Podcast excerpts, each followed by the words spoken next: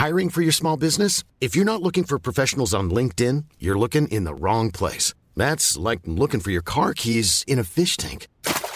LinkedIn helps you hire professionals you can't find anywhere else, even those who aren't actively searching for a new job but might be open to the perfect role. In a given month, over 70% of LinkedIn users don't even visit other leading job sites. So start looking in the right place. With LinkedIn, you can hire professionals like a professional. Post your free job on linkedin.com/people slash people today.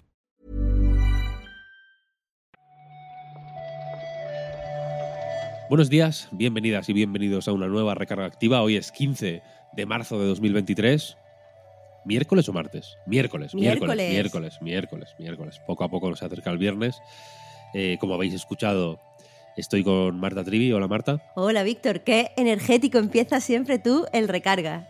El otro día me dijeron que parezco un cura desganado. Que ¿Qué? y- y, fue un comentario de YouTube. En YouTube ya sabes que no hay no hay censura. Es O sea, te voy a decir dos cosas. La primera es que eh, que algo lo digan en YouTube no significa que sea verdad, porque yo puedo entenderlo de cura, pero lo de desganado. para mí para mí sí. Y por otro lado, por otro lado, Víctor, si tú lo que quieres es fomentar el engagement, lo que debería ir, lo que deberías ir es full cura desganado, que la gente toda la- lo tenga que señalar. La desgana. Mm, es verdad, es verdad. Tú ya sabes cómo funciona esto, decir palabras de, de repente mal, pone un acento raro. Sí, sí, sí, es verdad. Incluso. eh, yo te voy a decir más. eh, hacer la introducción en latín o algo así. Por Pero, ejemplo. bueno, es, ver- por pero es verdad que si de pronto digo. Quiero decir una cosa, pero luego digo. Pero digo culo. ¿No? En plan. Exacto. Estoy. Tengo una herida. O me hizo un esguince, que es verdad, vaya, de hecho. Y no me. Y no sé qué pasa, que no me curo, ¿no? Pero en vez de curo, digo culo. Exacto, eso, esa es la, La gente- sutileza. Y la gente en plan, pole, pole, mira, ha dicho culo, tal, ¿no? Un poco, es verdad. bueno, yo entiendo que si, que si desvelamos los mecanismos del engagement, igual, pues bueno, nos disparamos en el pie un poco, pero bueno, a mí ya sabes que me gusta, me gusta mucho hablar de engagement, que es mi tema favorito. Pero bueno, vamos sin más dilación a comentar la actualidad del día, que tenemos varias cosas que, que comentar.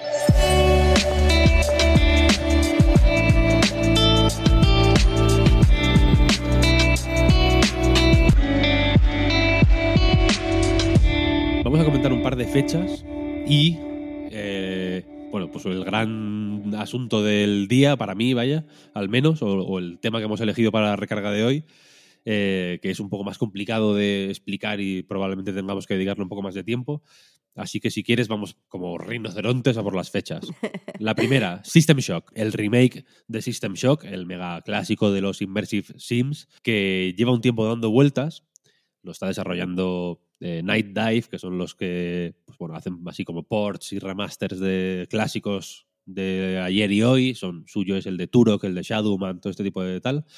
Y se esperaba que saliera a finales de marzo este remake, pero se mueve al 30 de mayo. La noticia la ha confirmado eh, el publisher, que es Playon, en un comunicado donde ha dicho que este retraso será de, de dos meses, es decir, el juego saldrá a finales de mayo y que simplemente pues, no han tenido tiempo de llegar a la fecha que se habían propuesto. Recordemos que, que este remake pues, tendrá un apartado visual totalmente nuevo, la música será totalmente, o sea, se ha- añadido para la ocasión y también eh, incorporará nuevos enemigos y nuevos bosses. Es uno de esos remakes, eh, pues en fin, que tienen bastante expectativa, en parte por el juego que es, ¿no? Que mucha gente igual no ha tenido la oportunidad de jugarlo y si han intentado acceder a él mm, pues con la versión original recientemente posiblemente eh, pues vean que es un hueso duro de roer, vaya, mm, tantos años después de su lanzamiento, es del 96, creo, este juego, o sea, ya ha llovido.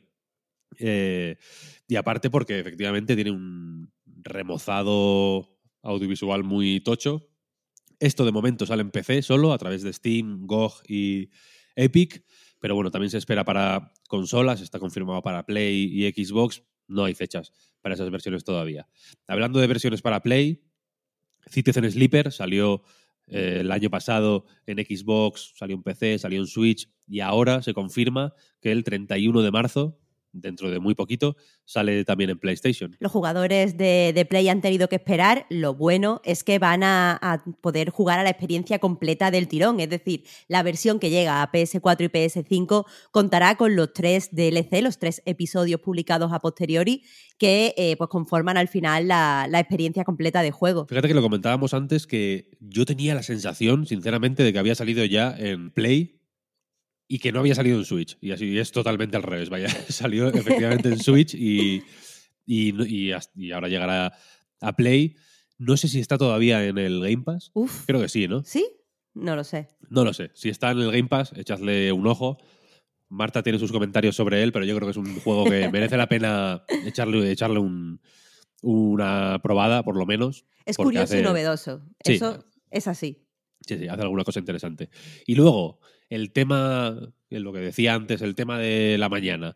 Eh, si recordáis, fíjate que Cities del Sleeper igual tiene, igual se puede hacer una medio enlazadita con esto, ¿no? Por, por el text heavy gameplay.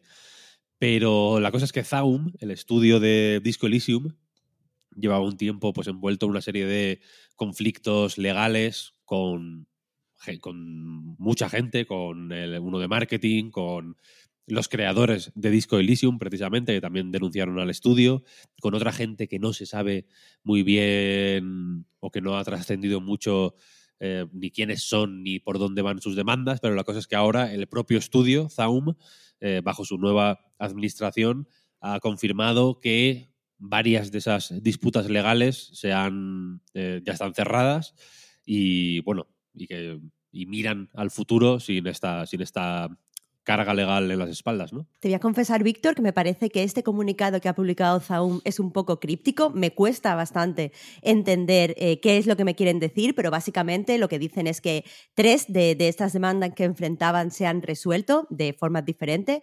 Por ejemplo, la de Kurbitz y Rostov, lo que ha pasado es que ellos mismos han retirado la demanda, al parecer, porque no tenían eh, pruebas, no podían eh, seguir avanzando.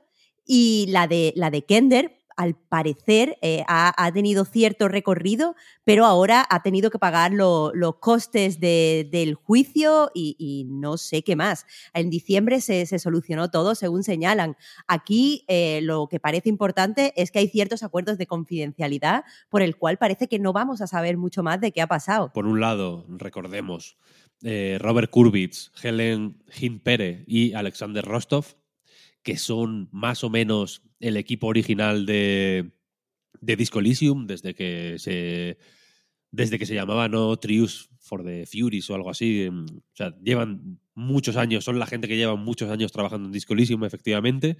Eh, pues bueno, demandaron a través de una nueva compañía que han formado a Zaum por el año pasado, porque, bueno, se les retiró de, forma un poco mala del proyecto, se les quitó la propiedad intelectual de Disco Elysium de una manera que, bueno, que ellos consideraban un poco sospechosa, ¿no? Y luego, para colmo, Zaum respondió pues, eh, acusándoles un poco de conflictividad en el lugar de trabajo, ¿no? Se contaron, eh, se contaron historias eh, bastante graves, vaya, ¿no? Como que, que hablaban. Yo no, no, sé si hubo en algún momento eh, información muy clara, pero bueno, se, se, dejó, se dejó caer desde temas de acoso sexual hasta que Kurbitz tenía un busto de Lenin, en, era, ¿no? En, la, en, su, sí. en, su, escritorio en el que hablaba, ¿no? Que era, bueno, hubo un, po un, poco de todo. Y efectivamente parece que la cosa no ha eh, prosperado porque los propios acusantes no tenían eh, pruebas suficientes para sacar, para, pues para que el, el caso avanzara, ¿no? Eh, por otro lado, Kaur Kender, que era eh, productor y, y, encargado de marketing en Zaum, denunció también al estudio porque eh, por lo visto en cierto momento sintió que le habían hecho pues, un poco una triquiñuela para quitarle control sobre, sobre el estudio sobre, y sobre las acciones del estudio, ¿no? Él, él lo valoraba en un millón de, de euros y denunció al estudio y a, pues, personificando un poco más a Ilmar Compus, que es el CEO actual de Zaum, pues porque era un poco el que había hecho la triquiñuela, ¿no?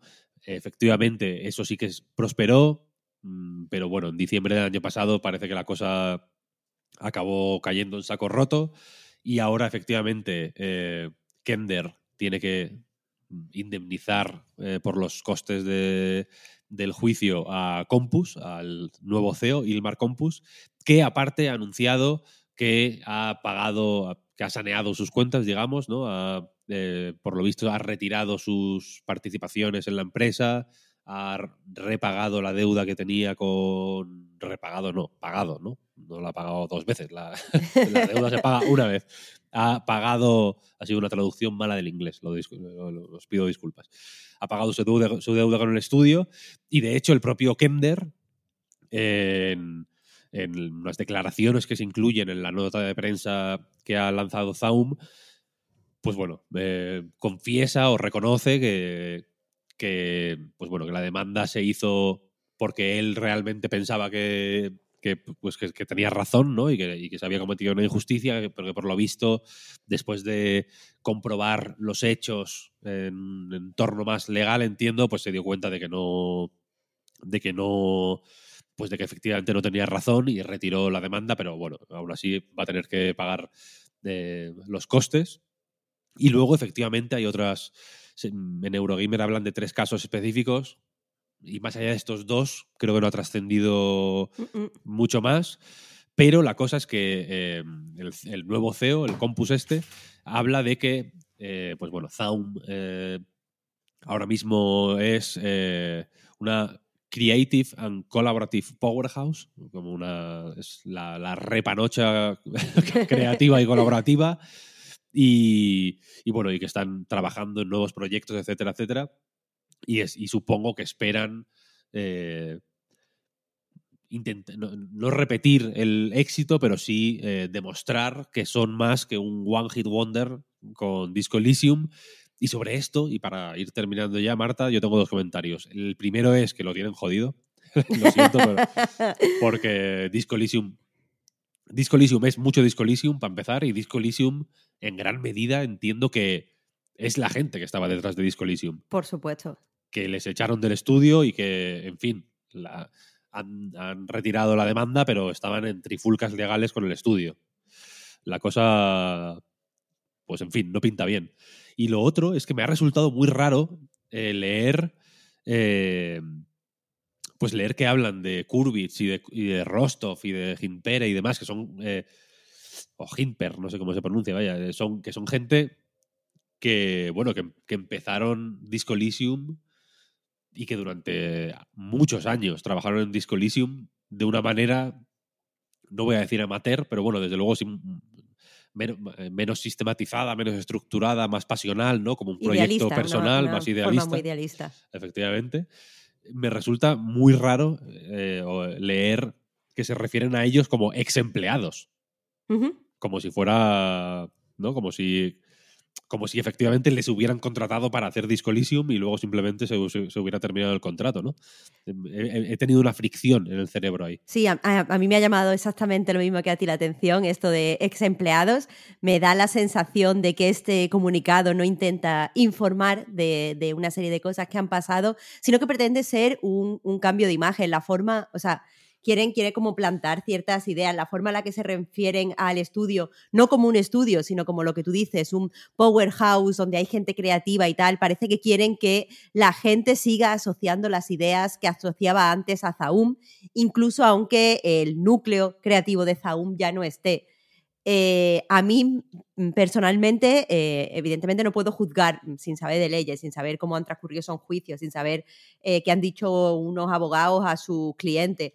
Eh, no puedo saber si esto ha sido un eh, correcto incorrecto veredicto, está bien o mal que se quiten estas demandas, pero sí que puedo decir que me parece muy extraño toda la forma en la que se ha resuelto eh, el caso. No me gusta escuchar que hay pues ciertos, ciertos acuerdos de confidencialidad. Yo no creo que los acuerdos de confidencialidad protejan a nadie más allá de, de los culpables o de la gente que tiene cierta vergüenza porque se sepan cosas.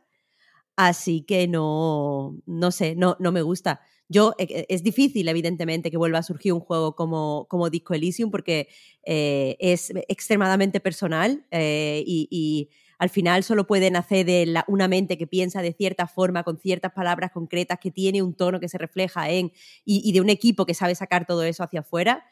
Mm, el estudio quiere que, o sea, aún quieres que pensemos que sí, que esto se puede repetir o que se pueden hacer cosas muy similares, hasta que vea ese juego lo voy a seguir dudando.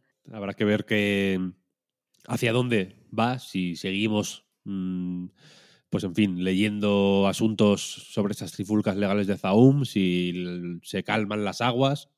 Supongo que, en fin, eh, hay que darles el beneficio de la duda, a ver hacia dónde va Zaum eh, ahora. Pero mientras tanto, esta ha sido la recarga activa de hoy. Muchas gracias a todo el mundo por escucharnos una, mañana más. Muchas gracias a ti, Marta, también por el ratito. Muchas gracias a ti, Víctor. Recordad que en patreon.com barra Night Reload tenéis ya publicado freshly, eh, fresh, fresh, eh, el último sofá, el último episodio del último sofá, el, el, ultimísimo sofá. El ultimísimo sofá, se podría decir, efectivamente, eh, donde se comenta, es el último sofá es un poco de spam, ¿no? El, el podcast en el que comentamos la adaptación para HBO de, de Last of Us, que acabó ya hace un par de días. Se comenta aquí el último episodio. Os animo a pasaros por el Patreon para pegarle una escucha. Y nada más, nada más. Muchas gracias de nuevo y nos escuchamos mañana. Chao, chao. Hasta mañana.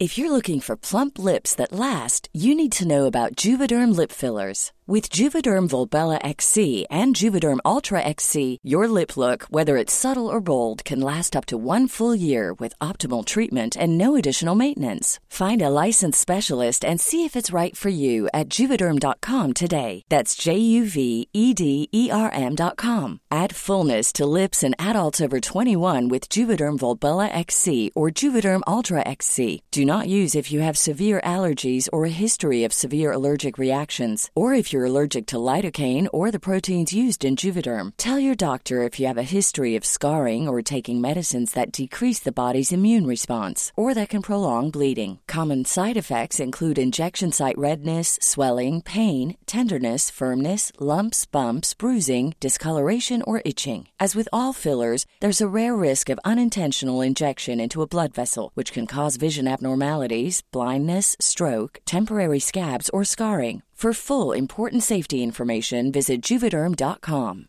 Hi, I'm Daniel, founder of Pretty Litter. Did you know cats tend to hide symptoms of sickness and pain? I learned this the hard way after losing my cat, Gingy. So I created Pretty Litter, a health monitoring litter that helps detect early signs of illness by changing colors, saving you money and potentially your cat's life. Pretty Litter is veterinarian developed, and it's the easiest way to keep tabs on your fur baby's health right at home. Go to prettylitter.com and use code ACAST for 20% off your first order and a free cat toy. Terms and conditions apply. See site for details.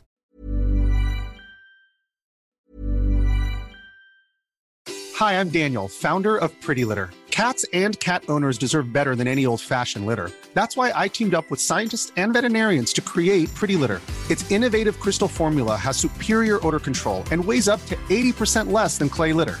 Pretty Litter even monitors health by changing colors to help detect early signs of potential illness. It's the world's smartest kitty litter.